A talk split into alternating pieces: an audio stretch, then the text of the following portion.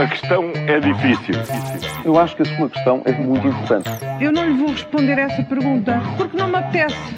Ficará eventualmente a pergunta no ar. É uma boa pergunta essa. Esta quinta-feira falamos de casos que não podem ser esquecidos, presos por tudo e por nada, dinheiro que é um sarilho, mas uh, começamos pela pergunta que muita gente faz. Afinal, deveríamos ter legislaturas mais curtas, Júlio, e eleições com mais regularidade? Olha, eu acho que sim. Estava ontem a ver uma série de medidas que o Governo decidiu tomar de repente. Ora, basta anotar, o PS recua e deixa cair o IUC, o PS recua e lança regime transitório para residentes não habituais, dedução das despesas em, com rendas no IRS aumenta para 600 euros, resgate do PRR para pagar a prestação da casa alargado para 24, Governo aceita acelerar a progressão dos funcionários públicos em 2025, declarar, declarar trabalho doméstico permitirá reduzir até 200 euros no IRS, Governo cria carreira de técnicos auxiliares de saúde. Isto é só uma amostra, claro.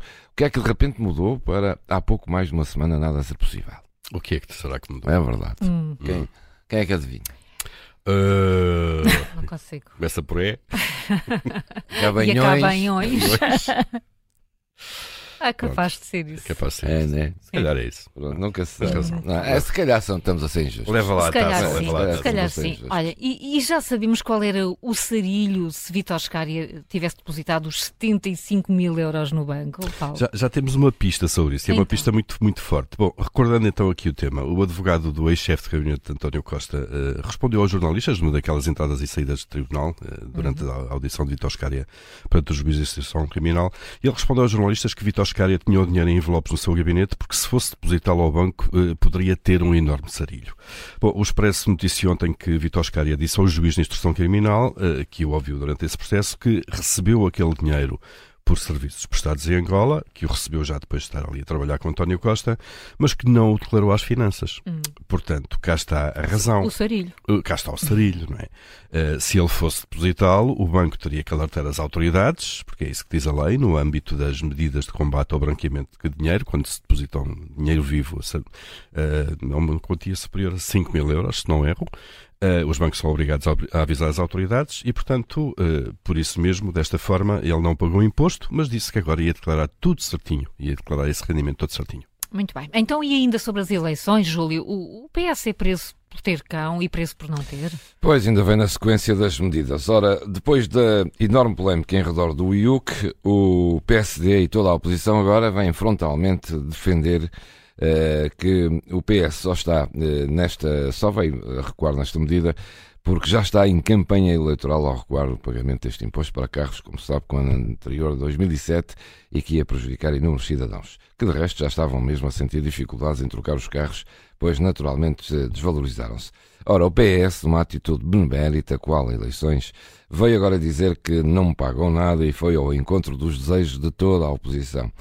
O PSD e toda a oposição acha agora que o PSD está a capitalizar o eleitorado para as eleições, numa palavra está a ser oportunista. Será que sim?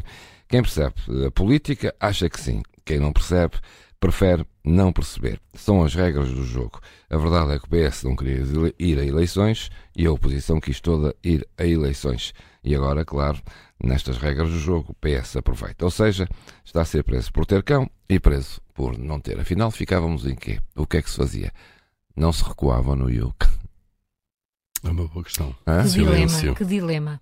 Ainda bem que faz essa pergunta. Ainda bem que eu faço, ainda bem, é verdade. Temos, Olha- olha, vou, vou para fim de semana para pensar Meditar, vai nisto, pensar meditar nisso. nisto. Tu tem calma que amanhã ainda é sexta-feira. Não, já é fim de semana. Para mim, já estou no Porto, amanhã já é fim de semana. E no meio desta, desta crise política, não nos estamos a esquecer do caso das gêmeas luso-brasileiras que receberam um tratamento em Portugal, Paulo.